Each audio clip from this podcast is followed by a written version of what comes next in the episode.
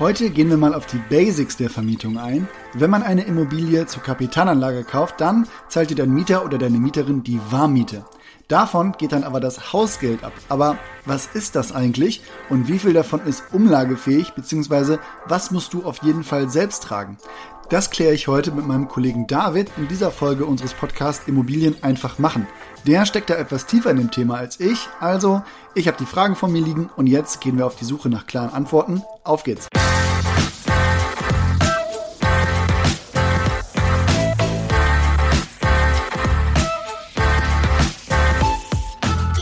David, wenn ich eine Immobilie als Kapitalanlage kaufe, dann bekomme ich von meinem Mieter oder meiner Mieterin logischerweise die Warmmiete jeden Monat überwiesen. Was geht davon ab? Hi Olli, vorab eine Frage. Ich gehe davon aus, die Immobilie hast du finanziert, oder? Ja, ich würde sagen, in den Fällen geht es mir wie den meisten und ich zahle die Immobilien halt nicht bar. Erstens, weil das aus finanzieller Sicht oft keinen Sinn machen würde. Und zweitens, und vielleicht wichtiger, weil mein Kontostand das nicht hergibt. Also ja, finanziert. Und ich würde sagen, dann auch mit dem Klassiker Annuitätendarlehen. Gut, bedeutet dann konkret, es geht erstmal die mit der Bank vereinbarte Annuität ab, also ein festgeschriebener Betrag, in dem die Zinsen und die Tilgung enthalten sind. Okay, dann habe ich ja auf dem Konto noch die Warmmiete abzüglich der Kreditkosten. Was geht jetzt noch ab?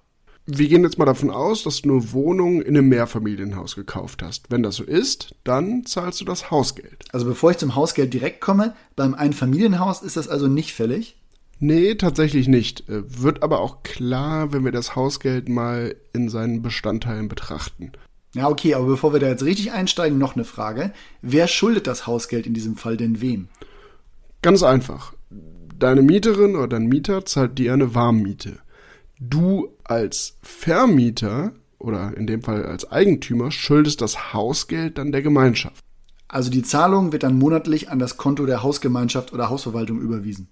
Ja, da sprichst du mir jetzt gerade noch einen Punkt an. Aber grundsätzlich schon mal richtig, das geht auf das Konto der Hausgemeinschaft. Welchen Punkt meinst du denn? Ja, das ist der Punkt, äh, wenn die Eigentümergemeinschaft eine Hausverwaltung beauftragt hat, dann wird der Betrag von deinem Konto in der Regel eingezogen. Äh, das Hausgeld ist in dem Fall natürlich auch ein bisschen höher, da die Verwaltung natürlich unter anderem von dir mitbezahlt wird. Ja, okay, verstanden. Ist ja auch sehr komfortabel, dass man sich nicht noch darum selbst kümmern muss, aber ich glaube, jetzt müssen wir wirklich klären, was ist denn da drin enthalten? Klar, gerne. Äh, zur Hausverwaltung und deren Aufgaben haben wir übrigens schon mal eine Episode aufgenommen. Die packen wir einfach mal in die Show Notes, würde ich sagen. Aber dann zum Hausgeld. Das ist, wie schon gesagt, eine Vorauszahlung an die Hausverwaltung und damit werden dann verschiedene Kosten abgedeckt. Das sind so Kosten wie die Müllgebühren, Wasserabwassergebühren, der Hausstrom, also zumindest der Strom, also das ist dann der Strom, der für das Gemeinschaftseigentum gebraucht wird, wie ja, die Beleuchtung im Treppenhaus oder im Keller. Dann kommt noch sowas wie Treppenhausreinigung dazu und Hausmeisterkosten und solltest du zum Beispiel eine Zentral, also sollte dein, dein Objekt, in dem die Eigentumswohnung ist, eine Zentralheizung haben, dann auch noch die Heizkosten und ja, auch da noch Zusatz, wenn es einen Aufzug gibt oder einen Fahrstuhl, dann sind die Kosten dafür als laufende Kosten auch im Hausgeld enthalten. Dann haben wir noch, äh, oder muss man immer noch an den Winterdienst oder die Kosten für den Winterdienst denken, denn irgendjemand ähm, wird ja auch irgendwie fürs Schneeschippen oder Streuen bezahlt, wenn das im Winter eben mal anliegt. Dann sehr wichtiger Punkt noch die Wohngebäudeversicherung und dann kommen noch zwei wichtige Posten hinzu, die aber eine Besonderheit aufweisen. Das sind einmal die Verwaltungskosten und die Instandhaltungsrücklage. Was ist denn die Besonderheit an den letzten beiden Posten? Man unterscheidet zwischen umlegbaren und nicht umlegbaren Kosten beim Hausgeld. Und, und das ist die Besonderheit bei den Verwaltungskosten und der Instandhaltungsrücklage, das sind eben nicht umlegbare Kosten. Hm, ich fürchte, da musst du noch mal ausholen bei den Begriffen, ehrlich gesagt. Okay, also die meisten Posten beim Hausgeld werden durch die Warmmiete abgedeckt, sind also in den Nebenkosten der Mieterinnen und Mieter bei der monatlichen Miete enthalten. Erklärt sich, finde ich, wenn man darüber nachdenkt, auch von selbst, denn die Müllgebühren, Wasserabwassergebühren, Hausstrom und Heizkosten werden natürlich von den Nutzerinnen und Nutzern des Objekts getragen, weil die profitieren ja auch davon, die brauchen die ja auch. Die Kosten sind also umlegbar.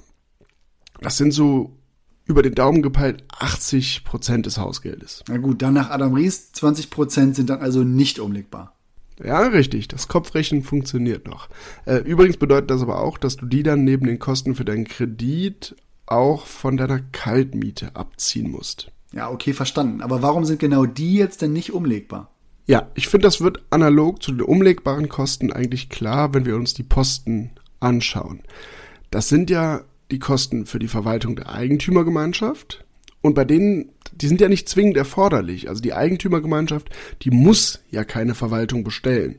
Das ist zwar in den meisten Fällen sehr praktisch und häufig sogar gar nicht anders umsetzbar, aber es ist theoretisch eben keine Pflicht. Die Eigentümerinnen und Eigentümer könnten also entscheiden, das einfach selbst zu verwalten. Das ist häufig nicht praktikabel, gerade bei größeren Einheiten, aber es ist eben schon möglich. Und jetzt ist es ja so, die Verwaltung oder so eine Verwaltung arbeitet natürlich nicht umsonst, sondern berechnet pro Wohneinheit ja, so um die 20 bis 30 Euro. Aber damit hat dein Mieter oder deine Mieterin, die haben damit, erstmal, damit ja erstmal nichts zu tun. Die profitieren da nicht davon und können auch gar nicht entscheiden, ob das überhaupt gemacht wird. Und deshalb sind die daran eben nicht beteiligt und du kannst die Kosten nicht auf die umlegen. Ja, wenn du es so sagst, klingt es jetzt auch fair, das nicht auf den Mieter umzulegen, muss ich sagen. Aber was ist denn mit der Instandhaltungsrücklage? Ja, die Instandhaltungsrücklage. Also, die Eigentümergemeinschaft kann gemeinsam entscheiden, wie viel sie anspart, um damit laufende oder vielleicht anstehende Sanierungen oder Reparaturen zu bezahlen. Im Schnitt ist das vielleicht so ein Euro pro Quadratmeter pro Jahr, aber das weicht natürlich total ab, je nachdem, was für ein Gebäude wir haben. Also bei einem Altbau, ähm, wo in den nächsten fünf Jahren vielleicht die Heizung oder auch das Dach mal erneuert werden muss oder wo man zumindest damit rechnen kann, ähm, ist das natürlich im Zweifel höher als bei einem Neubau, der jetzt gerade erst fertiggestellt ist. Und wenn da jetzt größere Sachen auftreten sollten, ähm, auch wenn es unwahrscheinlich ist, dann würden die über die Gewährleistung in den meisten Fällen wahrscheinlich noch laufen. Und als Vermieterin oder als Vermieter ist es eben immer deine Pflicht, das Gebäude in Schuss und für die, für die Mieterinnen und Mieter in einem bewohnbaren Zustand zu halten. Und deshalb ist diese Instandhaltungsrücklage eine Rücklage für schlechte Zeiten, könnte man sagen. Hm, könnte ich denn als Gemeinschaft beschließen, dass ich nicht ansparen will? Klar, das könnt ihr machen. Das wäre aber jetzt nicht unbedingt ein vorsichtiges oder umsichtiges Vorgehen, weil das bedeutet, wenn dann Akutprobleme auftreten, müsst ihr direkt eine Sonderumlage leisten. Also als Beispiel, die Zentralheizung fällt aus und die muss dann natürlich ersetzt werden. Wenn ihr dann eben Rücklagen von 0 Euro habt, dann muss die Verwaltung direkt von den Eigentümerinnen und Eigentümern so eine Sonderzahlung anfordern, um das eben beheben zu können. Es kann aber natürlich einen Fall geben, dass man in einem Neubau zum Beispiel sagt, ja, das braucht man jetzt vielleicht nicht, ne, weil es eben Neubau ist und damit jetzt nicht unbedingt zu rechnen ist. Oder das Konto ist vielleicht gerade noch gefüllt genug, so dass man die Zahlung reduziert oder mal vorübergehend auf Null setzt. Ja, okay, macht auch Sinn. Also diese beiden Kosten werden nicht umgelegt, beziehungsweise die trage ich halt dann einfach selbst. Aber wie hoch ist das Hausgeld denn jetzt ungefähr so?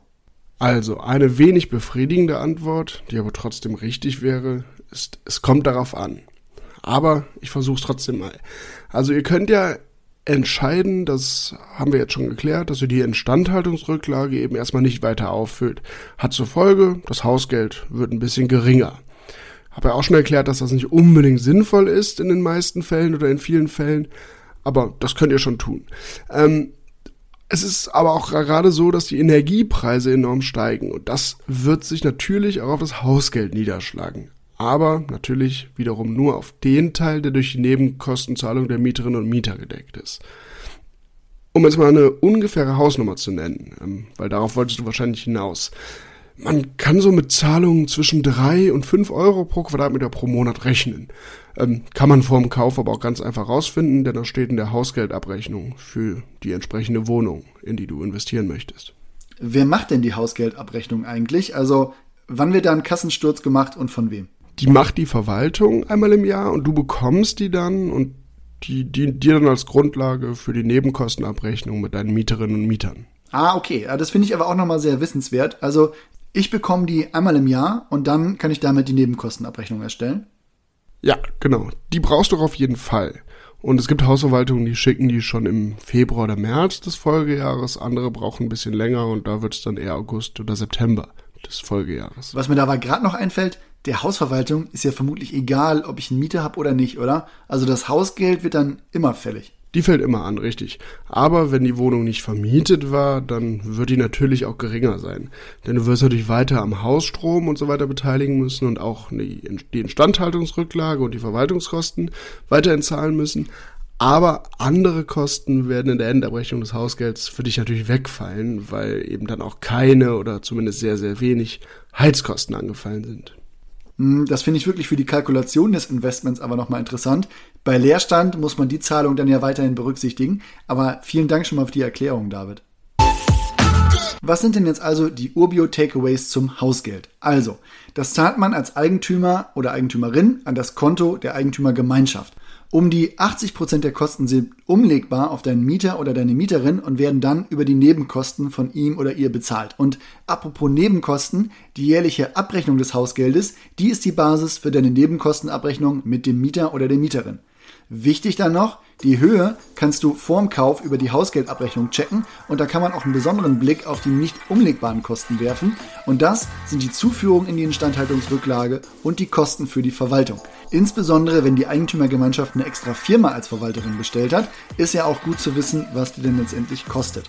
Mir sind auf jeden Fall ein paar Themen hier etwas klarer geworden und ich hoffe, euch geht's auch so. Ich wünsche euch dementsprechend einen tollen Tag, macht was draus, wir hören uns bald wieder, macht's gut, bis bald.